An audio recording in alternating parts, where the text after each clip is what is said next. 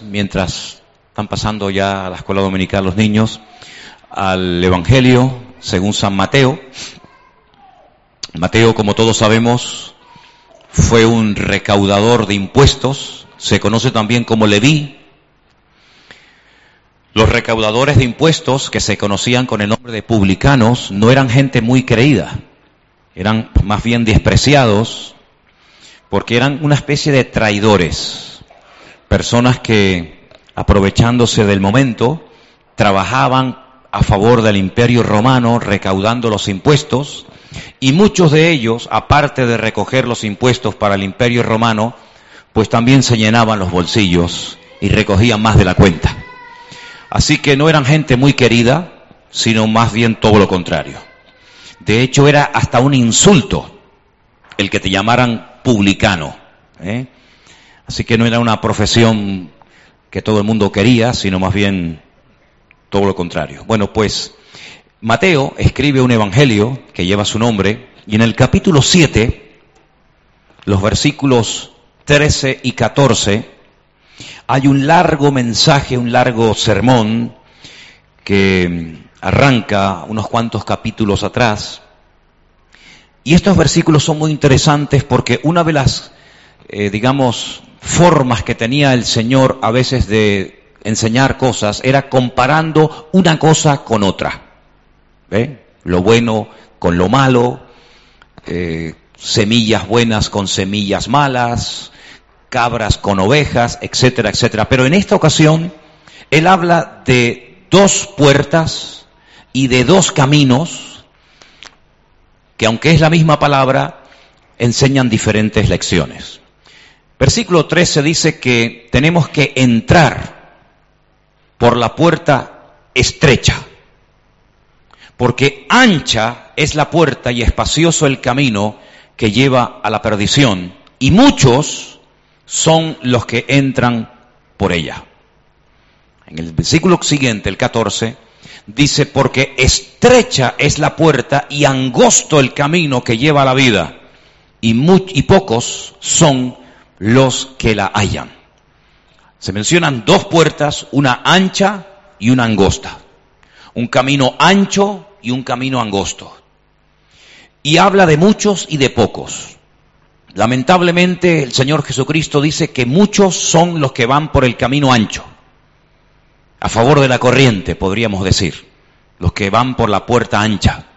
Y Él dice, y hay que tenerlo en cuenta, que pocos son los que se atreven a seguir por el camino angosto y entrar por la puerta estrecha.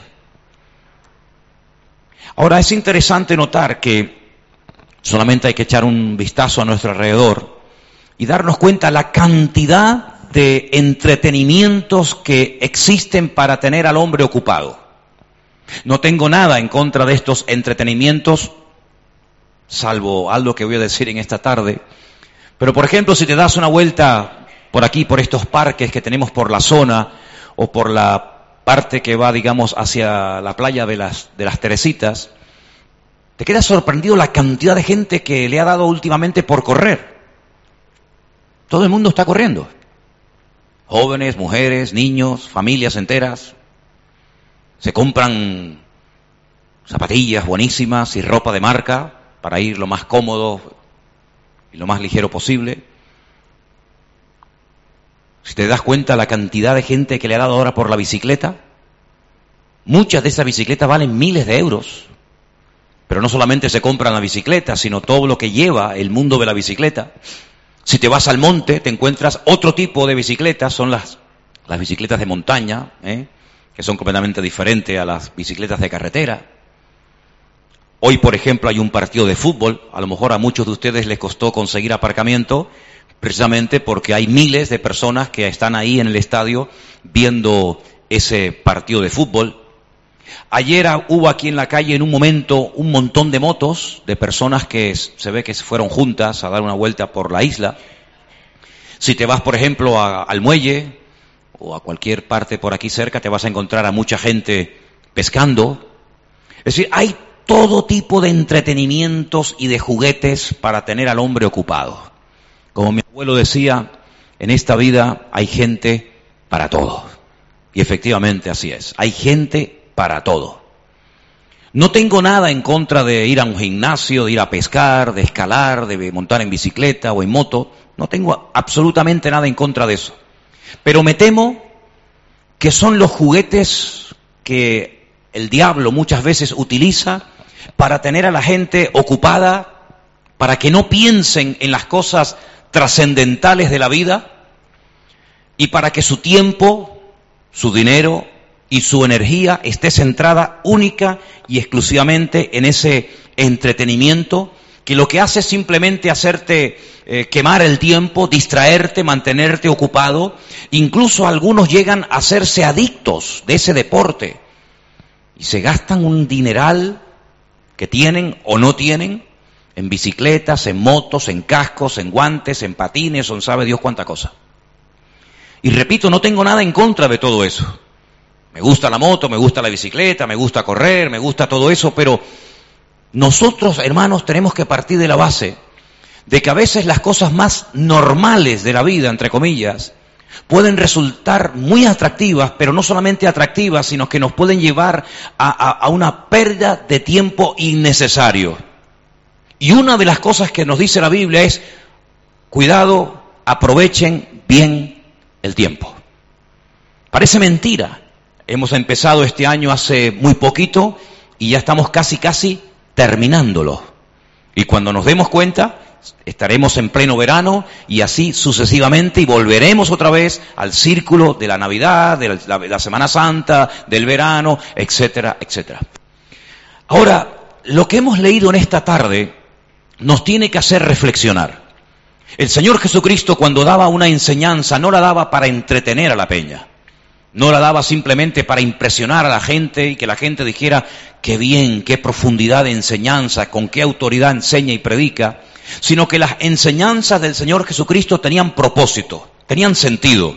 Cuando Él hablaba de las redes, de los barcos, de las semillas, de las ovejas, ahora de estas dos puertas, de estos dos caminos, uno ancho y uno angosto, todo eso apunta a una realidad espiritual que la gente voluntariamente muchos ignoran y otros simplemente no les interesa lo más mínimo. Pero nosotros tenemos que partir de la base de que somos espíritu, alma y cuerpo. Y a nuestro cuerpo le gusta todo este tipo de jueguecitos y entretenimientos y hobbies, etcétera. Pero también nuestra alma y nuestro espíritu necesita ser atendido adecuadamente. El jueves, para los que estuvieron y para los que no pudieron estar, hablamos acerca de algo que para mí es fundamental. No es un concepto abstracto que uno dice, bueno, ¿y eso qué es o dónde lo puedo encontrar? Hablamos de la verdad. Y hablamos de cuatro puntos fundamentales. La Biblia como la fuente de toda verdad. Jesús como la verdad personificada. Él mismo lo dijo, yo soy la verdad. Hablamos también acerca de cómo el Espíritu de Dios que mora en el corazón, en la vida de todo creyente, de toda persona nacido de nuevo, se le llama también Espíritu de verdad. Porque el Señor Jesucristo dice, tomará de lo mío y os lo hará saber y Él me glorificará a mí, porque Él os llevará a la verdad. Y mencionamos también a la iglesia como parte fundamental de, ese instrumento que Dios va a utilizar y que ha utilizado muchas veces a lo largo de la historia para proclamar y difundir las verdades de aquel que nos llamó de las tinieblas a su luz admirable. Pablo dice que la iglesia es la columna y el baluarte de la verdad. Y por eso hablamos mucho acerca de estos cuatro principios. Porque tenemos que saber por qué creemos en lo que creemos. Y no solamente porque tenemos que tener, digamos, la tranquilidad de, que lo que estoy creyendo es bíblico y es de Dios y está bien, sino que en un momento determinado alguien nos puede pedir información, alguien nos puede hacer alguna pregunta de por qué creemos en eso. Y por eso creo que es fundamental que en estos tiempos difíciles y peligrosos, en los cuales estamos viviendo, en los que hay tantos entretenimientos y juguetes y tanto veneno suelto que envenena y enreda las mentes y los corazones y cauteriza las almas y las conciencias, nosotros tengamos bien claro cuáles son las verdades en las cuales tenemos que creer, vivirlas, interiorizarlas y practicarlas todos los días de nuestra vida. ¿Estamos de acuerdo, hermanos? Ahora bien, Jesús dijo que hay dos caminos el camino ancho y fácil, la puerta ancha por la que van muchos. Y no hay nada más que dar una, una visión a nuestro alrededor para darnos cuenta que la inmensa mayoría de la gente están como anestesiados, ajenos a la vida de Dios, como dice una de las cartas de Pablo, si no me equivoco, la carta a los Efesios, dice que están ajenos de la vida de Dios, de espaldas completamente a la realidad de una vida eterna, de un juicio eterno, de una condenación eterna o de una salvación eterna, de, un Dios que ha de juzgarnos a todos y, y que ha de recompensar a unos y a otros no. Pues la gente está ajena de todas esas realidades.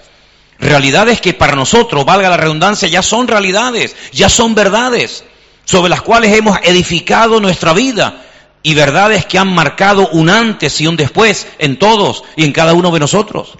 Pero son verdades que no tenemos que saber desde un punto de vista teórico, sino de un punto de vista experimental. Yo sé que Cristo vive, no solo porque lo leo en la palabra, no solo porque lo veo en una película, sino porque yo sé que Él ha cambiado mi vida y está conmigo y siento su presencia cada día. Ahora bien, no solamente el Señor Jesucristo en un momento determinado de su ministerio tremendo habló de dos caminos o de dos puertas, sino que ya esto viene de los tiempos de Moisés. Ya en la ley, en la Torá, hablaba Moisés en el capítulo 30 de Deuteronomio, cuando casi casi digamos que está en la recta final de su vida, de su ministerio, él utiliza estas palabras al dirigirse al pueblo de Israel y le, dice en Deuteronomio capítulo 30, versículo 14, porque muy cerca está de ti esta palabra en tu boca y en tu corazón para que la cumplas. Y si seguimos leyendo, una de las cosas que él menciona en ese capítulo es que Dios a lo largo de estos 40 largos años que han ido caminando por el desierto, les dice que ellos ya saben cuál es el camino que lleva la vida y saben cuál es el camino que lleva la muerte. Y el Señor dice, y esos dos caminos están delante de vosotros, el de la vida y el de la muerte. Y en otro capítulo, en el 28, dice, el camino de la bendición y el camino de la maldición. Y delante de ustedes están, para que ustedes en un momento determinado tomen una decisión.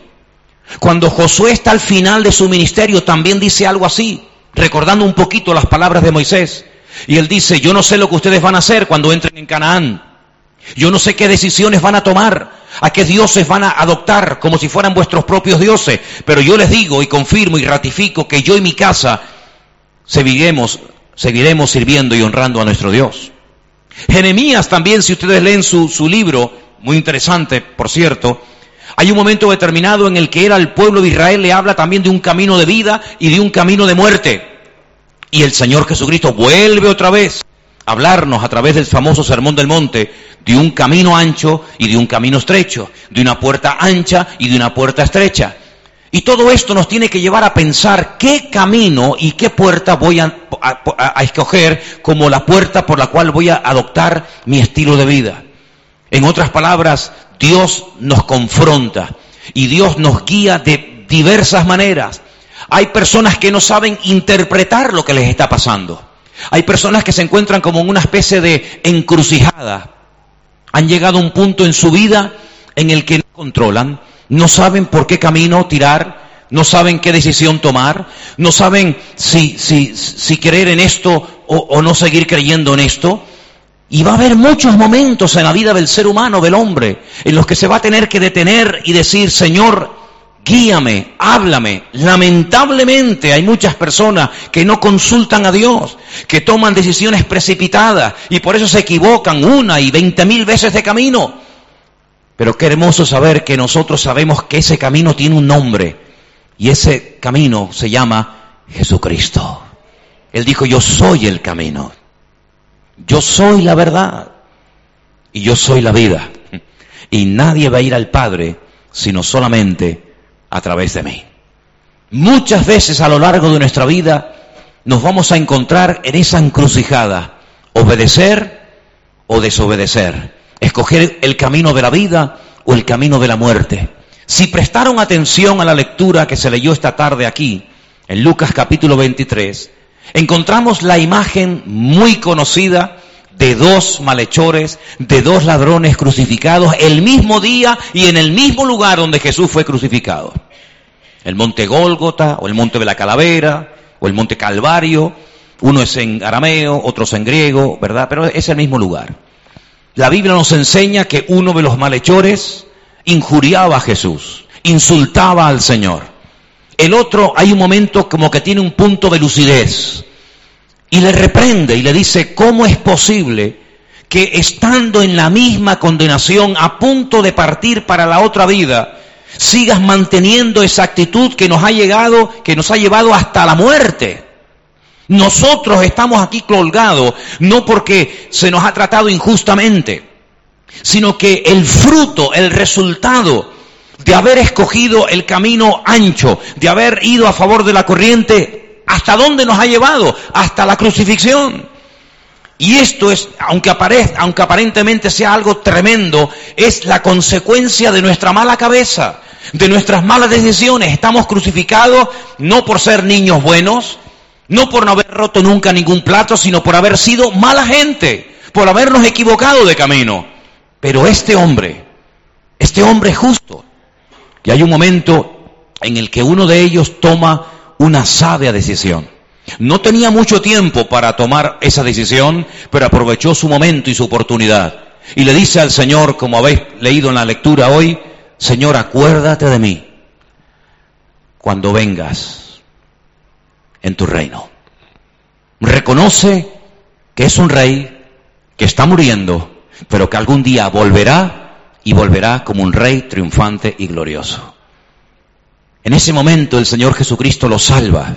En ese momento el Señor le, ofrece lo más importante que un ser humano puede encontrar en la vida, y que es la vida eterna, el perdón de sus pecados. De cierto, de cierto te digo que hoy estarás conmigo en el paraíso. Un hombre que tomó una sabia decisión. El otro tuvo delante la oportunidad de cambiar. El otro también podía haberse salvado, pero no quiso. Y rechazó la oportunidad de oro que la vida le prestaba. Si vamos al mismo Evangelio de Lucas, encontramos a personas que fueron llamadas, llamadas por el Señor Jesucristo. Y sin embargo, rechazaron la oportunidad de oro que se les presentaba. Yo no sé cómo hubiéramos respondido nosotros si hace dos mil años viviéramos en aquel país y el Señor Jesucristo nos hubiera llamado. No sé cuál hubiera sido nuestra respuesta. Pero quiero que presten atención a las respuestas que algunas personas que lo vieron, que lo oyeron y que lo conocieron personalmente le dieron al Señor cuando fueron llamados por Él. En Lucas, capítulo 9, del versículo 57 en adelante dice, yendo ellos, uno le dijo en el camino, Señor, te seguiré a donde quiera que vayas. Jesús le dijo, las zorras tienen guaridas, las aves de los cielos tienen nidos, mas el Hijo del Hombre no tiene donde recostar su cabeza.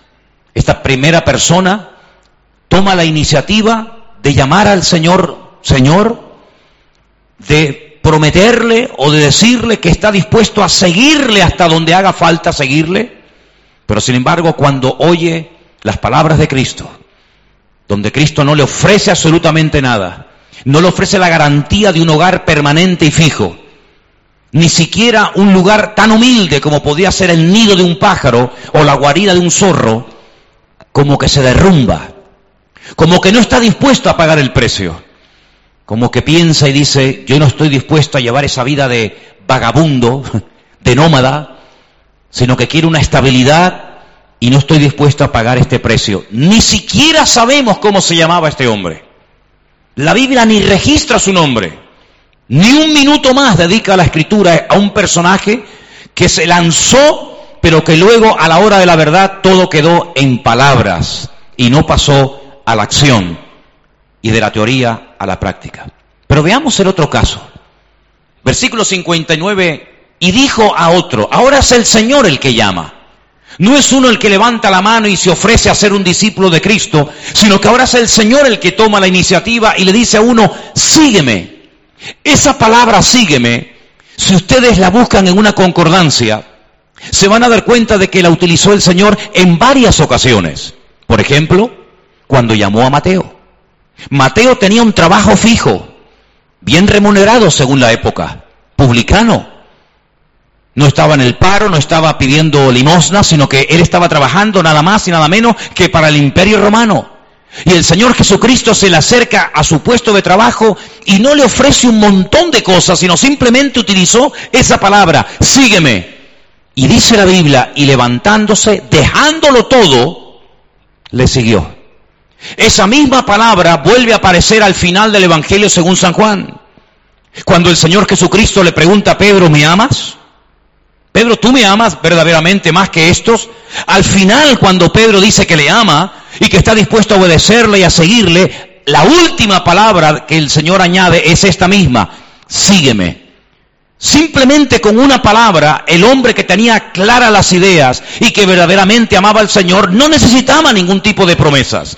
Simplemente la orden era suficiente. Sígueme y ya está. Y ahora la misma palabra la emplea el Señor con una persona y, esta persona le responde al Señor, Señor, déjame que primero vaya y entierre a mi padre. Ya lo hemos explicado muchas veces. La costumbre social de aquella época era que los hijos varones no podían abandonar el hogar paterno mientras el padre viviera. No es que el padre estaba de cuerpo presente y entonces el hijo tenía que ir a enterrar a su padre. No, sino que lo que le está diciendo al Señor Jesucristo es déjame que primero cumpla con la norma social, déjame que primero quede bien de cara a la familia. No sé cuánto tiempo va a durar mi padre, puede durar un año más, 20 o 30 más, no lo sé. Pero ¿qué es lo que está haciendo este muchacho? Está poniendo al padre primero que a Dios está poniendo primero a la familia antes que al Señor.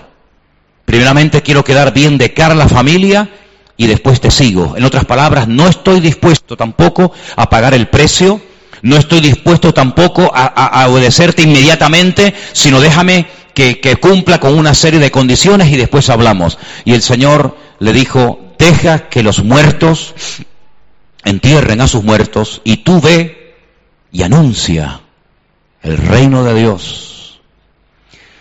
Pero sin embargo, tampoco sabemos cómo se llamaba y tampoco se convirtió en un discípulo de Cristo. Todas las personas que respondieron afirmativamente al llamado del Señor, todas llegaron a ser gente muy usada por el Señor. Personas como Pedro, como Pablo, como Juan, como Santiago, etcétera. Personas que oyeron el mismo llamado y dijeron, sí Señor, aquí estamos dispuestos a obedecerte. Este muchacho tampoco fue capaz de pasar a la historia como un hombre obediente, sino como un cobarde que queriendo quedar bien con los hombres, con quien peor estaba quedando, era con Dios. ¿Y piensan ustedes que el espíritu o la actitud de muchos hoy en día es igual o parecida o diferente? Os puedo asegurar que el tiempo ha pasado, pero el corazón del hombre sigue siendo exactamente igual. Hay gente que sí aman al Señor, sí dicen que creen en Él, pero a la hora de la verdad, mis cosas, mi familia, mis trabajos, mis prioridades, mis estudios, mis planes, mis sueños, son primero y luego después hablamos de obedecer o de seguir al Señor. Pero hay un tercer caso. Entonces también le dijo a otro, otro le dijo, te seguiré Señor, pero déjame que primero me despida de los que están en mi casa. ¿Qué le dijo el Señor?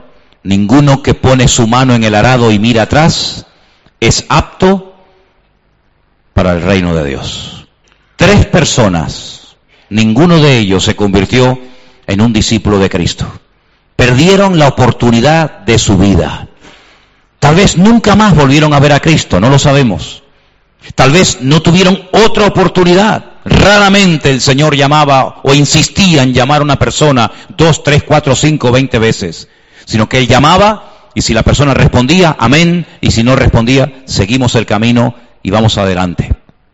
Por eso creo que tarde o temprano en nuestra vida tenemos que sentarnos y pararnos y plantearnos que la vida cristiana nos va a llevar a un momento en el que tenemos que tomar decisiones, decisiones drásticas, decisiones que a lo mejor no le van a caer bien a ciertas o a determinadas personas, pero en definitiva, ¿ante quién queremos quedar bien? ¿Ante los hombres? ¿Ante la sociedad? ¿O ante Dios? ¿Cuántos dicen amén? ¿Por qué camino vamos a, transitar? ¿Qué camino es el que vamos a seguir? Aquellos que le rechazaron, que sabiendo la voluntad de Dios no lo obedecieron. Tenemos incluso un ejemplo tremendo en la Biblia de un profeta, uno que ya estaba sirviendo al Señor.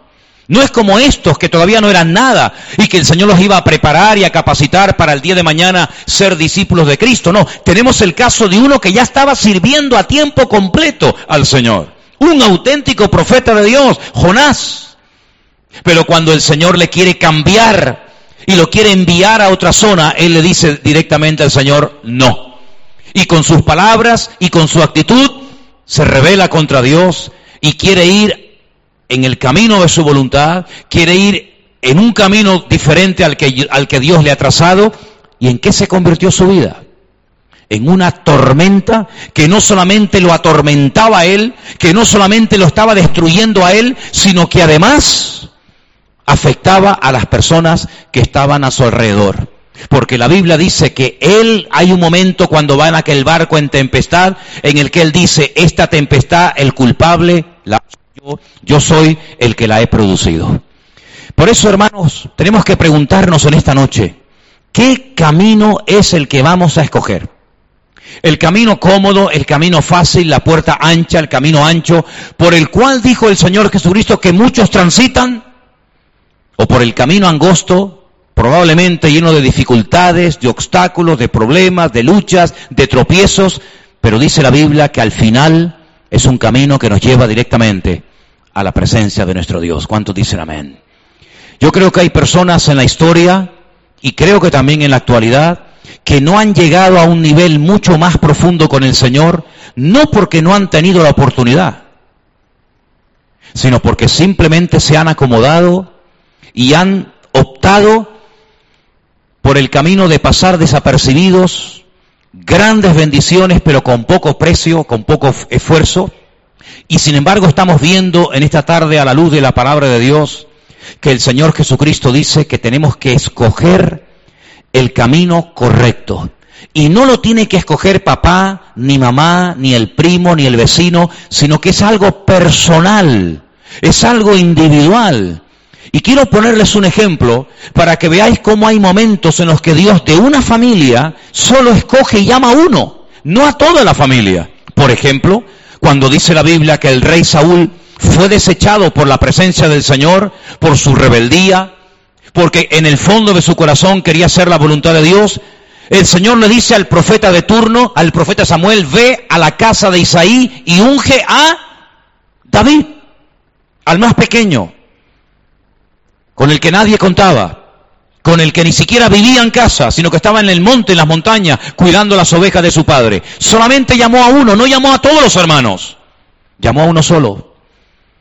Y cuando vamos al Nuevo Testamento, nos encontramos también muchos ejemplos de personas que fueron llamadas individualmente. Pero tal vez el, el llamamiento más espectacular de cómo el Señor saca de todo lo conocido, de todo lo que puede producir en un momento determinado una, falsa confianza y tranquilidad, es el llamamiento de Abraham. Cuando dicen en Génesis capítulo 12 que el Señor le dijo, sal de tu tierra y de tu parentela a la tierra que yo te mostraré. Llamamiento claro, directo, contundente, no hay duda. Pero sin embargo, sale y a quién se lleva? A su sobrino Lot y a su padre Taré. Salieron de Ur de los Caldeos porque Dios los llamaba, lo llamaba a él, pero se le pegaron personas que nunca fueron llamadas por el Señor. Y al final, Taré, su padre, lo que hizo fue ser un freno en el avance, en la madurez, en la vida de Abraham. Dice que llegaron hasta un lugar llamado Arán y allí se quedaron. Y allí prosperaron, y allí se establecieron, pero no era el lugar de Dios, no era el sitio donde Dios lo había llamado. Y dice que hasta que no murió Taré, el padre de Abraham, Abraham no pudo avanzar y ya había dejado de oír la voz de Dios. Pero dice que el día que Taré, su padre, murió, Dios le volvió a hablar y le dijo, Abraham, sigue caminando, porque no es este el lugar al que yo te he traído. Sale con Lot Parece que no termina de aprender la lección y llega un momento en el que tanto Lot como su tío Abraham reconocen que aquella amistad o aquel vínculo familiar, más que una bendición, es un freno y un estorbo. Abraham le dice a su sobrino, mira hijo, nos estamos peleando por pasto, por hierba, por estanques de aguas. No tiene ningún sentido que estemos así. Mira, toma una decisión. ¿Por dónde te vas? ¿A la izquierda? Yo me voy al lado contrario. ¿Que prefieres ir a la derecha? Yo me iré al lado contrario. Pero hemos llegado a un punto en la vida en el que no podemos seguir juntos, porque al final lo que empezó muy bonito va a terminar siendo un desastre. Y dice la Biblia que se separaron y otra vez, si os dais cuenta, otra vez el Señor le vuelve a hablar a Abraham y le amplía las promesas y le recuerda que aunque él se ha quedado aparentemente con, con la piedra seca, sin agua, sin recursos, el Señor le dice, te extenderás al norte, al sur, al este y al oeste. Y al final el que tiene que ir en ayuda de alguien es Abraham en búsqueda y en ayuda y en socorro de su, de su sobrino Lot. Por lo tanto, hermano, lo que en esta tarde tenemos que interiorizar y tener bien claro en nuestra vida, que habrán momentos en los que tendremos que pararnos y preguntarnos qué voluntad es la que estoy haciendo. Una cosa es venir a la iglesia y asistir a los cultos y leer la palabra y de vez en cuando compartir y, cantar, pero otra cosa es estar 100% seguros y convencidos de que estamos haciendo la voluntad de Dios. Y la voluntad de Dios es individual. A veces no es colectiva, ya sé que hay una voluntad que es para todos, pero a veces hay una voluntad que es para ti solo, no para el que está a tu lado. Pero dice la Biblia que la voluntad de Dios, y son tres características, que tenemos que tener siempre presente en nuestra vida es agradable, santa y perfecta. Lo que estás haciendo en tu vida hoy por hoy es la voluntad de Dios o es la tuya. ¿Es lo que a ti te gusta hacer o es lo que Dios te ha mandado hacer? Quiero terminar en esta tarde diciéndoles algo. Una noche en un jardín un jardín que hemos visitado, en un huerto que hemos estado muchas veces, que es un lugar donde se prensaba la aceituna para extraerle el oro, el oro líquido del aceite, el mismo Hijo de Dios tuvo que tomar una tremenda decisión. Su voluntad o la voluntad de su Padre. Expresó su lucha interior.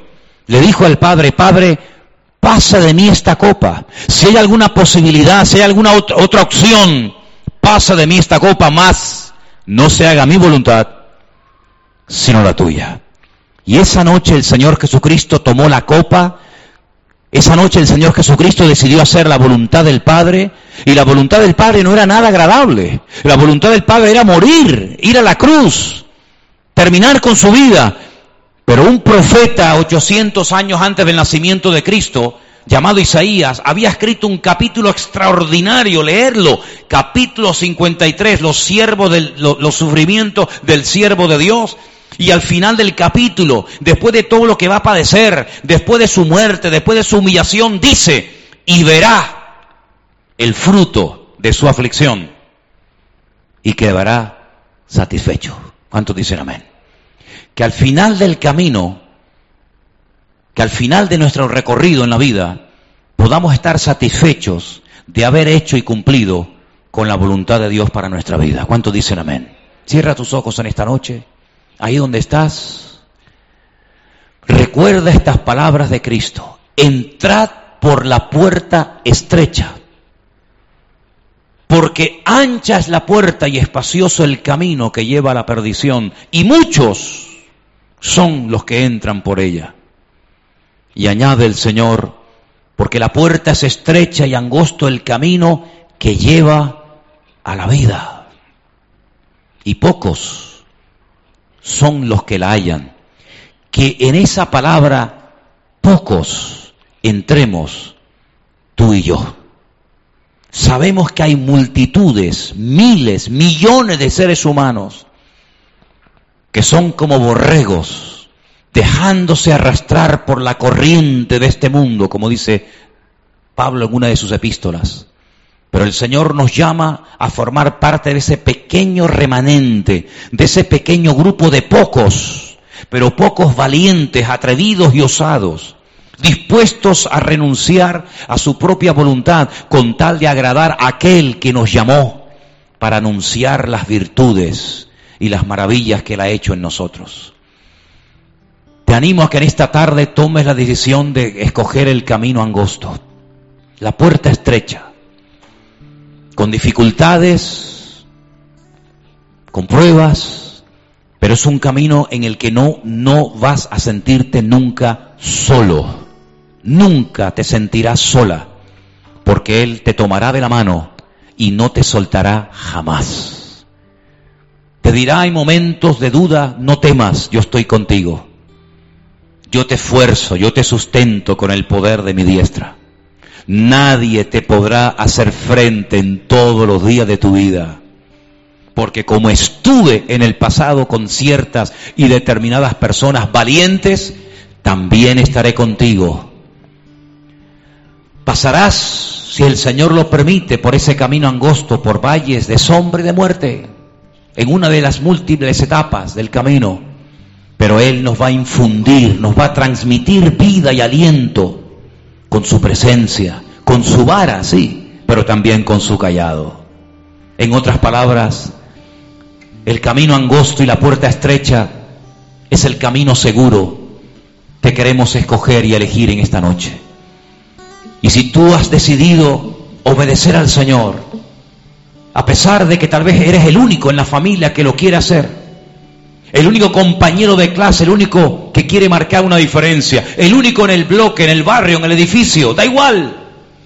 Pero el Señor, si tú tomas en esta noche la decisión de ir con Él, de seguirlo a Él, te bendecirá, te acompañará, fortalecerá tu fe, estará contigo cada noche, cada día. No importa los momentos que pases, si son cárceles, montañas, tribulaciones, pruebas o lo que sea, el Señor siempre estará a nuestro lado fortaleciéndonos, pastoreándonos y animándonos. Y en esta noche, Señor Jesús, con tu palabra abierta delante de nosotros, queremos decirte que queremos seguirte a ti por el camino por donde tú vayas, sea cual sea. Si es el angosto, caminaremos por él. Si es por la puerta estrecha, entraremos por ella porque tú, Señor, estarás con nosotros. Y si tú estás con nosotros, ¿quién podrá levantarse en contra de tu iglesia? Te damos muchas gracias, Padre Santo, porque la mayoría de los que estamos aquí ya hemos tomado la decisión de seguirte. Y sabemos que tú estás con nosotros. Y por eso en esta tarde ratificamos nuestra decisión. Queremos seguirte a ti todos los días de nuestra vida. Dígaselo al Señor, dígaselo. Tal vez se lo dijiste un día, pero vuelve a recordárselo, vuelve a recordártelo a ti mismo, vuelve a decirlo en alta voz. Que el mundo espiritual oiga que tú en esta noche decides caminar por el camino angosto, entrar por la puerta estrecha, el camino de la vida, el camino de la bendición, el camino donde realmente el Señor está. Aleluya. Habrán burlas, gente que te abandonará, gente como dice la escritura que se sorprenderán de que no vayas por el camino ancho como antes ibas. Se van a quedar sorprendidos de lo que ha ocurrido en tu vida, pero ellos llegarán el momento en el que a ti te pedirán ayuda, porque la vida da muchas vueltas y llegará el momento en el que te dirán, ora por mí, ayúdame, porque reconozco que el camino ancho y la puerta ancha no es el camino correcto. Me equivoqué, pero gloria a Dios, podemos rectificar el camino. Y por eso en esta tarde aceptamos a Cristo como nuestro camino, como la verdad y como la vida. Y a Él le entregamos nuestra vida y nuestro corazón desde hoy y para siempre. Amén. Y amén. Gloria a tu nombre. Nos ponemos de pie en esta noche y quiero que hagamos algo.